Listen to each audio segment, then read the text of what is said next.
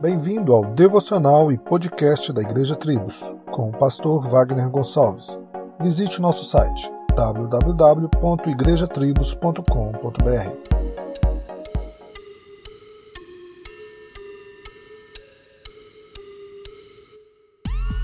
Alegrar-se com Jesus em suas bênçãos é o que a maioria quer.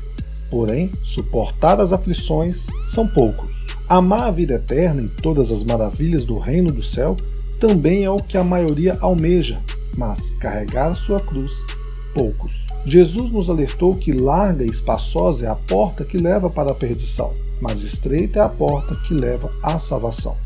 E antes, se alguém quer ganhar sua vida, deve perdê-la. O Evangelho não é sobre o que devemos fazer para sermos salvos, mas é sobre o que Jesus fez em nosso lugar, pagando todo o mal que nós merecíamos. Em Cristo temos milagres, bênçãos, alegrias, mas ele também nos disse que neste mundo seríamos perseguidos e teríamos aflições mas que tivéssemos bom ânimo, deveríamos perseverar até o fim. Portanto, amar a Jesus, independente das circunstâncias, é fruto de um coração regenerado que está satisfeito por quem Cristo é e representa, seja na bonança ou na escassez.